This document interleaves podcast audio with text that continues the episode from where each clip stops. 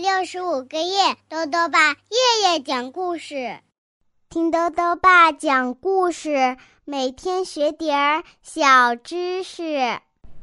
亲爱的各位小围兜，又到了豆豆爸讲故事的时间了。今天呢，豆豆爸要讲的故事是《打饱嗝的鳄鱼》，作者呢是中国的张秋生，由山东科学技术出版社出版。海龟婶婶下了一窝海龟蛋，她把它们呀悄悄地埋进了沙坑。可是这个秘密被坏鳄鱼发现了，这可怎么办呢？一起来听故事吧。打饱嗝的鳄鱼，海龟兄弟基里和咕噜不知从什么时候起啊，迷上了打乒乓球。海滩上有一块平展展的礁石，那是一张天然的乒乓球桌。兄弟俩从海象大伯的小店里买来一副乒乓球拍和许多的乒乓球，他们每天啊都在这块礁石边练球。哥哥基里下决心要打败弟弟咕噜。有时候，海龟咕噜会去海边浅水滩里。和漂亮的海星们猜谜语，海龟基里却不去，他独自在礁石边对着大礁石练抽沙，他一拍一拍的使劲儿抽沙。两只小海鸥看见了，飞过来说：“基里，基里，你准备拿乒乓球世界冠军吗？”“不，我现在只想打败我弟弟。”“你会获得成功的。”海鸥快乐地说。其实啊，海龟咕噜也没有放松练习。每当基里去海边小屋听海狮爷爷讲故事时，咕噜就在礁石边练习进攻和防守。每次他去海象大伯的小店买乒乓球的时候，海象大伯总是说：“小咕噜，你得加油啊！昨天你哥哥来买球的时候，他说他会打败你的。”等着瞧吧！咕噜拿着一盒乒乓球跑了。海龟咕噜走在半路上，看见海龟婶婶正在沙滩边下蛋呢。这是一片平时很少有人走动的沙滩。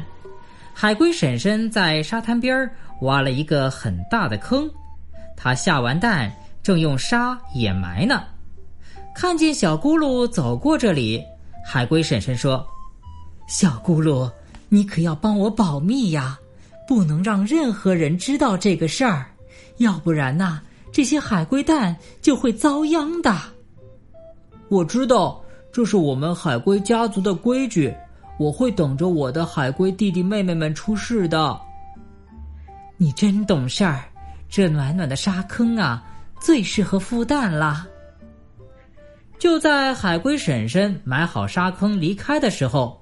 海龟咕噜突然发现一块礁石后面有道影子，海龟咕噜赶到礁石边上一瞧，那是一条鳄鱼远去的背影。海龟咕噜听见鳄鱼边走边说：“晚上我有晚餐啦！”海龟咕噜赶紧跑到海狮爷爷那里，把这事儿啊告诉了正在听故事的哥哥基里。海龟爷爷说：“哎呀！”这可得提防着呀！鳄鱼最爱吃海龟蛋了，它常在海边啊偷看海龟下蛋呐。我有办法对付鳄鱼，海龟基里说。在走向那片沙滩的时候，兄弟俩已经想好了办法。他们在一处更隐蔽的沙滩上挖了一个坑，把海龟婶婶下的蛋转移到了那里。干这些事情时，海龟咕噜在海滩上巡逻，不让任何人看到。紧接着，兄弟俩在练乒乓球的那块礁石边上，从一个暗暗的岩洞里掏出许多他们藏在那里打坏的乒乓球。基里和咕噜把那些坏乒乓球都放在刚才海龟婶婶下蛋的坑里。咕噜还把刚买来的那盒乒乓球也撒在了那些坏乒乓球上面。他说：“这可是坏鳄鱼的美食啊！兄弟俩干完活儿就躲在一旁看着。果然，当天黑了，月亮升上天空的时候啊，那条鳄鱼来到沙滩上，扒出了那些假的海龟蛋，一口气啊把它们全都给吃了。海龟哥俩偷偷的笑着回家了。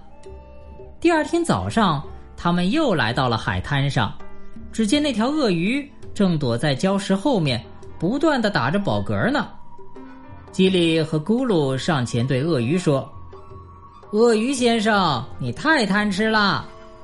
一直等到海龟婶婶的小海龟们孵出壳了，鳄鱼肚子里的海龟蛋啊，还没消化掉呢。”基里和咕噜带着一帮小海龟。在鳄鱼身边又跳又唱，笨鳄鱼坏心肠，整天呃呃呃呃呃，直叫肚子胀。好了，小围兜，今天的故事到这里啊就讲完了。下面呢又到了我们的小知识环节。今天啊，豆豆爸要讲的问题是：蚊子为什么喜欢叮咬穿深色衣服的人？豆豆爸告诉你啊。这是因为蚊子喜欢弱光，全暗或者强光它都不喜欢，而深色衣服，比如深蓝色啊、咖啡色啊、黑色啊等等，因为光线呢比较暗淡，比较符合蚊子的生活习性。